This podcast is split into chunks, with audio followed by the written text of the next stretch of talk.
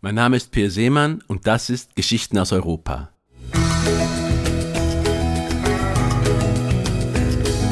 Diesmal gehen wir nach San Giovanni Rotondo, Geburtsort des heiligen Padre Pio. Dass die Italiener und Italienerinnen ein emotionales Verhältnis zu heiligen Bildern haben, ist bekannt. Dass auch harte Kampfsportler empfänglich sind für heiligen Bilder, zeigt folgende Geschichte.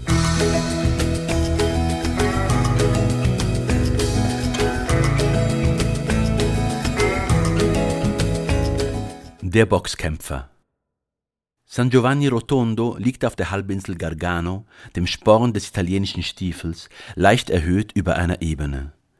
In Richtung Süden erstrecken sich mit Oregano und Rosmarin überwucherte Wiesen, die zum Meer hin in braun glänzende Felder übergehen. Der heilige Padre Pio lebte hier, weshalb San Giovanni jährlich Hunderttausende von Besuchern anzieht. Zahlreiche Hotels wurden gebaut, die eines gemeinsam haben. Über jedem Bett hängt ein Bild von Padre Pio.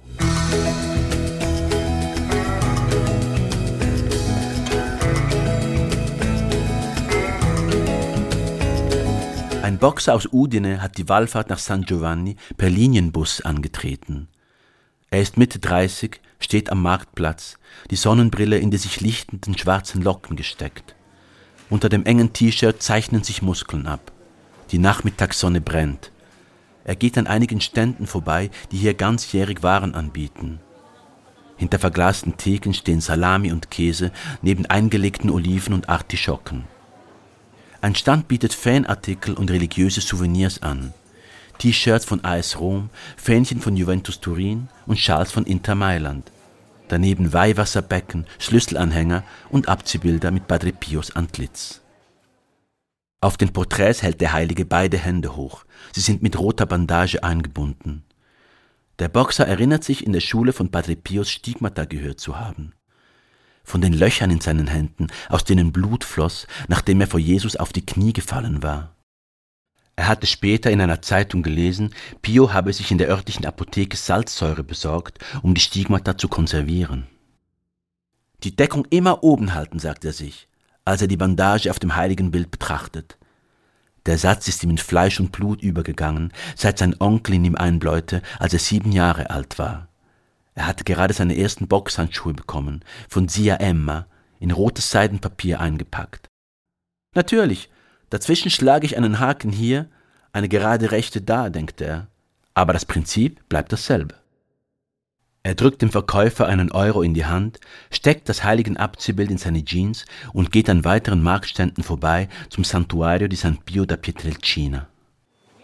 Die Kirche ist aus zwei sich schneidenden Bögen geformt, über denen ein Dach schwebt, dessen zur Mitte hin aufsteigende Zacken an das Schieferdach einer Berghütte erinnern.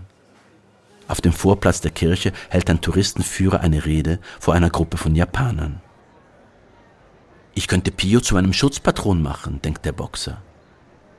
Der Touristenführer erzählt auf Englisch von Padre Pios Stigmata, bevor er einen Regenschirm in die Luft hält und das Santuario durch den Eingang betritt.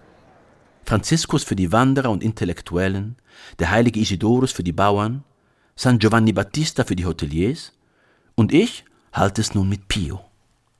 Tags darauf fährt er zurück nach Udine, das Boxtraining beginnt um 7 Uhr abends. Liegestützen, Springseilen, schließlich Sparring. Am Wochenende steht der erste Kampf der Saison an. Während seine Gegner vor den grauen Garderobenkästen auf und ab springen, um sich aufzuwärmen, steckt er sich das Abziehbild mit Pios Antlitz in seinen linken Boxhandschuh.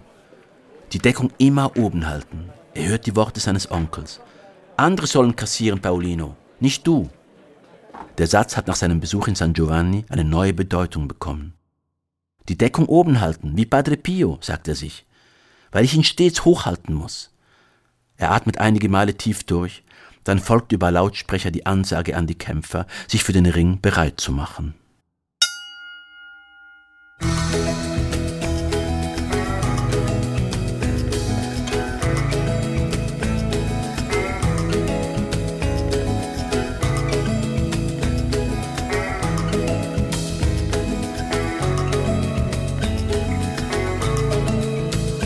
Quando mando l'avversario al tappeto con un destro preciso, non abbasso mai la guardia, tenendo in alto Padre Pio. Geschichten aus Europa. Das war Geschichten aus Europa, der Podcast jeden Montag mit einer neuen Geschichte. Folgt dem Podcast auf Spotify oder Per Seemann auf YouTube und wir hören uns nächste Woche.